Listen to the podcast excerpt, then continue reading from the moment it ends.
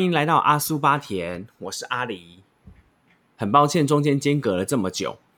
那呃，其实前面录了那两集之后呢，有给各方面的亲朋好友听。那听的同时，也有收到一些回馈。那最大的回馈是说，要有我个人自己的个人特色。那其实，在八月初，我也有去上了 Pockets 的课程。那里面的讲师也有讲到，就是说，哦，你要让听众知道你是谁。然后，Who are you？这个是很重要的课程。那所以，我也是在间隔这么久的同时，同时也是在找自己是什么样的定位，跟我有没有办法真的传达我的个性在这个节目里面。可是，我觉得还要一阵子啦，因为呃，我本来就是一个比较克服性格或者是比较内敛的人吧。我觉得，尤其又还对着麦克风，我比较难很泰然自若的去相处这样子。反正不管你们，就是听听看吧。那回到前一集，最后的 ending 就是放在我在环岛的时候那些自问自答跟自我追寻的路上。我必须说哦，我到目前为止，我还是没有找到我想成为什么样子的人。那在二零一八年那一段骑车去抵达呃抵达垦丁后壁湖的路上呢，我其实不管是在停车的时候，或者是说半夜去洗衣服，或者是晚呃买晚餐吃的时候，只要不忙不慌的时刻，其实我都在自问自答：你想要成为什么样子的人？那最后有一个总有一个小总结，那就是我想要成为一个温暖的人，然后我尽力去做我可以做的事情，而且我要尽可能的去诚实表达我自己。那这个目标截至到目前二零二零年已经八月底了，我不知道我我有没有真的达到，我也不晓得周遭的亲友怎么看我，但我目前自己这样回想起来，我至少没有愧对我自己的感受跟良知。那所以说，在这段蓝雨的过程中，让我还有很大的收获，是我抵达蓝雨的岛上，我遇到了所有的人。不管是岛民，不管是游客，或者是来的小帮手，或者是说，呃，因为婚嫁之类的到达岛上成为岛民的人，我所感受到的全部都是亲切、友善、开放，还有包容。那这一个部分就大大影响了我在那一阵子所有遇到失意的事情，慢慢的都被疗愈。那你你们也都晓得嘛，就是呃。蓝雨去就呃，他们自己岛民会讲，就是去蓝雨的人会有三失，就是失恋啊、失业啊、失去人生方向。那我确实去的时候，是真的什么都没有，就是我什么都失去了。我当下是这样自己觉得，而且我连失去生存的意义这件事情都遇上了。可是因为刚好在那两个月的疗愈期间。然后不管是做了多少，不管是做了呃，比如说小帮手该做的事情，或者是说跟其他小帮手出去玩的事情，或者是深夜的时候跟其他民宿的老板、老板娘闲聊的事情，所有的触目可及跟伸手所遇到的都是温暖，所以我那时候的仗力之气，也就是所谓的力气，我就觉得自己少了很多，就不是那么的像刺猬一样尖锐。然后我也在，我也很意外，我自己可以在那个岛上那么的开放，去接受各种不同的价值观、不同领域的人，然后不同生活方式的人。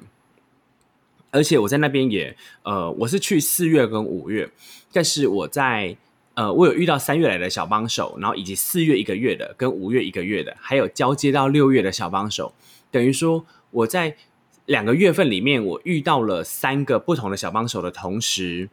我都从他们身上获得了很多，比如说，像他有有一个有呃有一个男生，我就不讲他的外号。一个男生呢，他就非常的勇于尝试。那他即使在跟我们相处的时候，明明就是才刚认识不到一周，他对于我的性向啊各方面啊，他都非常坦然的接受，我就还蛮意外的，而且甚至还主动邀我出去玩。那第二个认识的人呢？她是一个非常年轻的女生，她非常的大胆，而且她甚至是呃非常的勇敢。她很多新奇的事情，不管是有没有遇过，有没有看过，她都想要去尝试，都想要去体验。因为她觉得人生只有一次。可是这个对我来讲，以及在那个年纪的我来说，我都没有这样想过。诶，我永远都会想说，我有没有办法在准备好的时候再去做这件事情，或者是我有没有办法在准备百分之八十、百分百分之九十的同时，我才去做这件事情。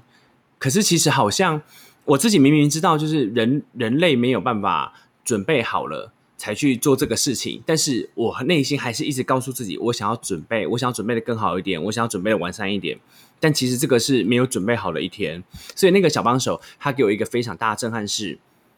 他呃，他是成年了，但是他对于很多事情的认知，他可能没有不是那么了解，但他愿意去尝试，他愿意去接触的同时，他也是直接获得了第一手的经验的时候，我就觉得哇哦，这个人不干单呢，怎么会？这么勇敢，因为我那个年纪的我是，我即使有想这样冲，但是我真的不敢，我真的怕。那再来遇到第三个小帮手，他就是非常的亲切，而且他对所有的事情都非常包容跟开放。那你也觉得这很难啊？因为呃，我觉得很难，因为我觉得呃，已经是社会化过社会人士的人，已经经历过社会化了，其实。比较容易下意识的要保护自己，或者是说要有一点点呃保守之类的，这我个人意见啊，个人意见哈，请大家不要 diss 我。但是我就觉得，哎，怎么可以有一个女生这么漂亮、这么正之外，还万事包容，然后万事都很开放的去接受？哎，因为我自己，我讲真的，我自己是身边所有的同事好友，没有遇过这样这么开放、这么去包容力这么强大的人。然后，所以我就觉得，哦，这也是给我一个新的契机点，就是很多事情你以为你不行，你会做不到，可是其实只是卡在你那个观念的转换，就有点像是金凯瑞跟那个女生，呃，柔柔仪还是谁，柔一演的那个 Yes Man 一样。其实你只要你愿意说 Yes 的同时，其实你可以获得到更多。然后这个反推回来，我也觉得我在蓝宇的那时候认识的所有的小帮手，各个领域都有，然后也有是后面，其实回到台湾之后，我们还会出游，还会闲聊，还会一起约吃饭，甚至今年二零二零年七月底，我们还一起约再回去蓝屿岛上相见欢等等。这些不同领域的人都让我大开眼界，是真的走出去我的生活圈之外，然后也真的开拓我的生活圈。这让让我自己蛮讶异的，因为我以前都觉得说，哦，我我也有很多网友啊，然后我有很多网络上的不同的呃交友圈啊、社群啊什么的，其实我看了很多，知道很多，但那个冲击是在你真的当下认识到了不同生活圈的人，然后你跟他们相处，听到他们所说所闻那些事情的时候，其实你才会真的感觉到你是一个真正参与在团体生活里面的人。因为你在网络上的群组，或者是说网络上的交友圈的时候，呃，我很容易把自己推到一个相对安全的位置。比如说，我知道这个议题，比如说女权啊、政治啊、同婚啊等等，我知道这个议题可能会产生一些纷争的时候，我可以选择不要发言。可是今天你在跟其他人对谈的时候，你没有办法选择不要发言，因为你就是一个真实的人在他面前，那他一定会想知道你的原因、你的来由。那我也很庆幸，我们其他人不同的观点在讨论的时候，我们都是非常大方跟包容去接受不同意见的，即使是政治倾向也是一样。那其实这个是真的蛮震撼我的，因为我从开始打开政治眼接触政治以来，我都觉得很难去说服其他不同意见的人。但其实我后来发现，不用说服，你就是只要尊重跟理解就好了。这个其实真的是蛮出乎我意料之外。那这一次为什么还会在呃约会呃约回去看蓝雨的人之外，我第一个大方向就是我想要探亲，想要去看那些照顾过我的老板，照顾过我的老板的爸妈，还有那些在小岛上认识的人之外，最重要的是我的人生又有一点点卡关，遇到需要选择跟决定的时刻，所以我决定回去，在我觉得最舒服的地方。我觉得最能放松的空间，跟我最可以放松的人们的身上，去讲这些事情。但我不是说我现阶段的朋友那些人不能让我放松哦，而是说我在说的时候，因为大家都有各自生活上的顾忌，所以我在相对于选择那个空间的时候，我比较在我觉得我在蓝屿上比较能肆无忌惮的谈，而且他们也不是真正在参与在我现实，比如说我每天工作上班、每天下班吃饭的生活圈里面的人，所以我讲出来的时候，我更能听到他们不同的观点。那这次回蓝屿探亲，我就重新感受到蓝屿的山跟海的温柔，以及山跟海的那个开放。那我也是回来之后，我就真的在想，所以我要成为什么样的人，好像。目前截至目前，我没有一个标准答案，但是我知道我需要更温柔的去对待每一个人，我需要更谦卑，然后我需要更没有去限制，更开放的去看待每一件事情，因为这个世上的万事万物其实它本来就没有一定的规律。那加上这次中间也看了一些书啊，一些网络文章等等，我都觉得说，哎，他就是一再的提醒我，从蓝雨回来之后。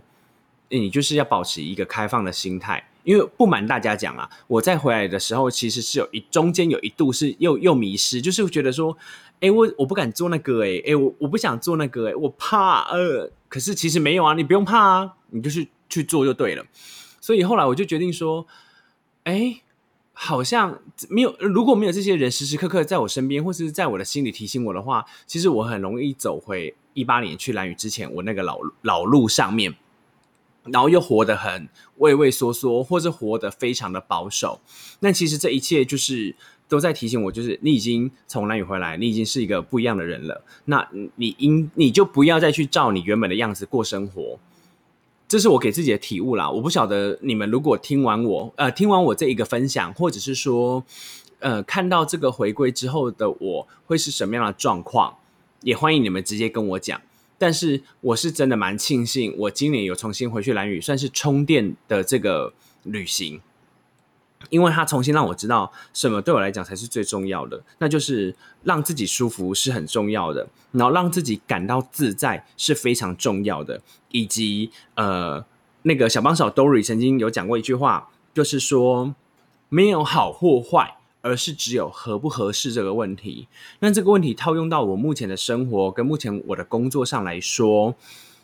我都觉得非常的适用。就是环境上没有好，真的好，或是真的坏，但是就是这个当下，它是不是还适合现在状况的我来说，我需要自己去深思。嗯，这就是我这一期从蓝屿回来后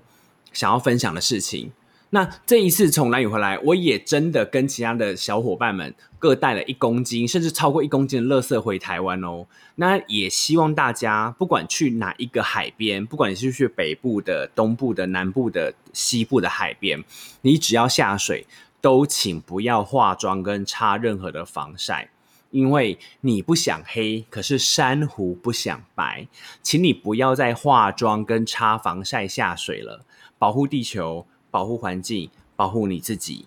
我是阿苏巴田，我是阿狸，我们下次见，拜拜。